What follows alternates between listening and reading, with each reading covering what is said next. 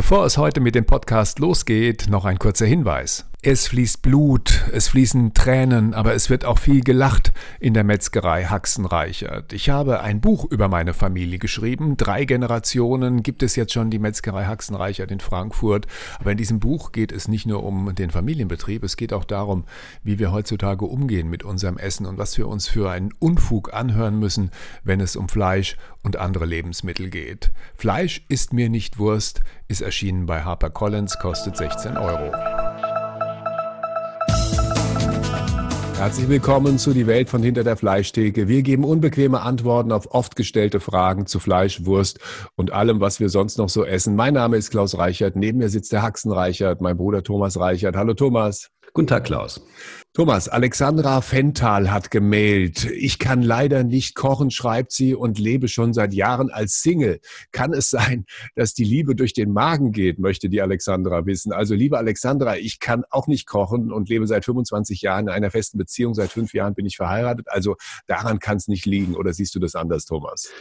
Nein, ich glaube, daran kann es nicht liegen. Aber dieses sprichwörtliche, dass Liebe durch den Magen geht, ist natürlich eine Weisheit, die kennt jeder ganz genau die saugst du, um das mal mit einer ganz steilen These zu unterlegen, eigentlich schon mit der Muttermilch auf. Da werden Glückshormone mit ausgeschüttet, da werden viele Botenstoffe mit ausgeschüttet, die genau diese Liebe zur Mutter erst ganz, ganz tief macht oder eigentlich erst begründet. Also später dann, wenn wir uns mit Frauen, Männern oder was wir sonst so lieben verabreden, dann gehen wir zunächst mal essen, bevor alles weitere sich anschließt. Also in der Regel, das kommt schon öfter mal vor. Vielleicht kommt es auch daher, dass wir diesen Satz äh, verwenden, Liebe geht durch den Magen. Also ich habe immer als erstes daran gedacht, Liebe geht durch den Magen, weil wenn man bestimmt gute Dinge isst, und sich zufrieden und satt und glücklich fühlt, dass das gemeint ist. Ja, ich glaube schon auch, dass das ein wesentlicher Aspekt ist. Ich glaube, das hat was mit Zuwendung zu tun. Und auf der einen Seite ist es so, wenn man jetzt gemeinsam essen geht, dann wendet man sich ja wechselseitig auch zu.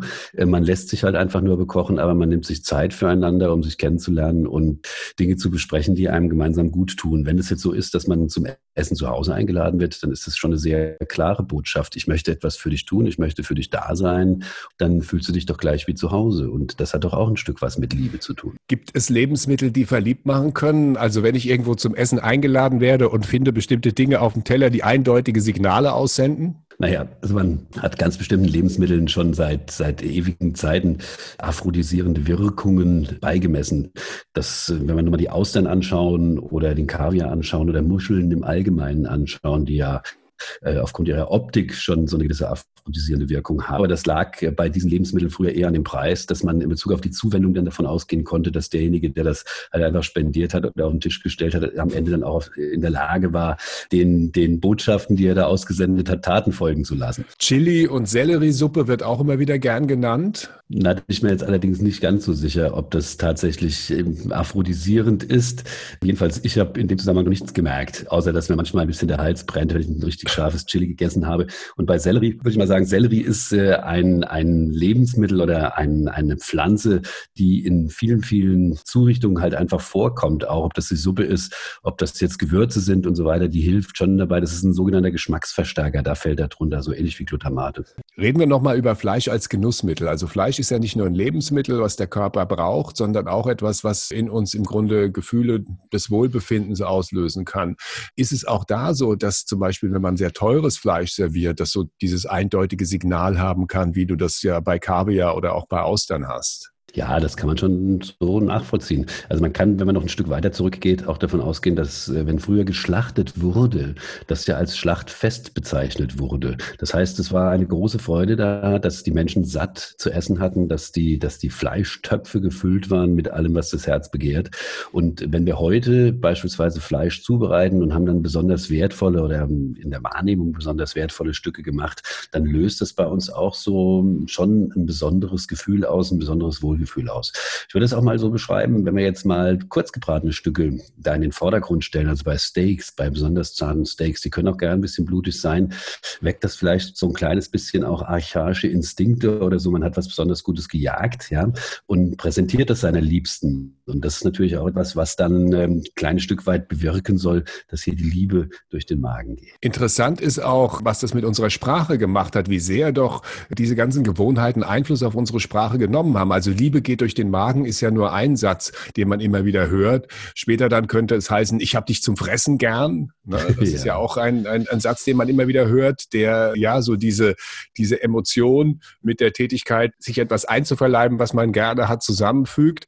Und wenn man noch einen Schritt weitergehen, auch der Satz getrennt von Tisch und Bett ist ja nun ein Satz, der äh, Bände spricht. Oh ja, das ist äh, vollkommen richtig. Das sagt äh, viel darüber aus, wie die Lebensverhältnisse gesehen wurden, dass natürlich das Bett in Bezug auf die Reproduktion oder auf die Möglichkeit, seine Gene in die nächste Generation zu transportieren, wichtig sind, aber dass natürlich die Ernährung mindestens einen ebenso hohen Stellenwert hat wie, wie die Vermehrung an dieser Stelle.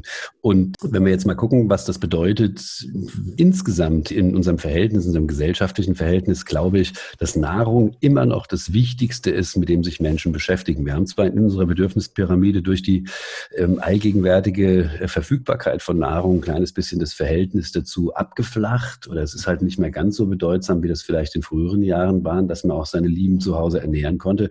Aber ich glaube, das steckt schon noch sehr in unseren Genen drin, dass wir genau mit diesen Themen, wenn es um die wichtigen, um die elementaren Fragen des Daseins geht, ganz besonders gut punkten können.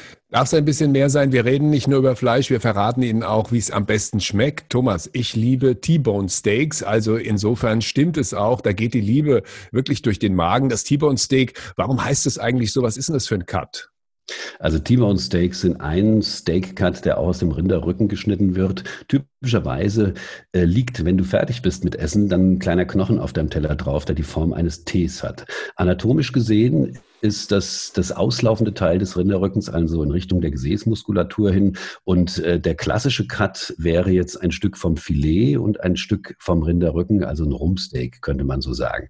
Anatomisch sind die ja beide an, an der Wirbelsäule festgewachsen und das zusammen dann serviert und lecker gebraten, am besten medium rare gebraten, ist dann dieses fantastische T-Bone Steak, das du gerade auch so als äh, besonders wertvoll für dich empfunden hast. Und dann wursteln wir wie immer am Ende der Sendung noch zwei Songs auf die die Welt von hinter der Fleischtheke Playlist. Was hast du ausgesucht? Oh, da muss ich heute mal gut überlegen, welchen Titel hättest du heute parat? Ich habe von Gary Barlow ausgesucht. Früher war er bei Take That, hat nicht ganz so eine große Karriere gemacht wie Robbie Williams, aber trotzdem als Solokünstler kann man den einen oder anderen Song schon hören. Ich habe ausgesucht von Gary Barlow, Open Road heißt der Song. Oh, Open Road ist ein schöner Titel und Open Road passt doch gut. Da gibt's noch einen von Brian Adams, der heißt auch Open Road. Die können wir mal nebeneinander stellen, mal schauen, welches öfter angeklickt wird. Gute Idee, das machen wir. Also Open Road von Gary Barlow und Open Road von Brian Adams. Das war's für jetzt. Wir wünschen Ihnen, dass Sie viel Schwein haben, alles Gute und bis bald. Bis bald.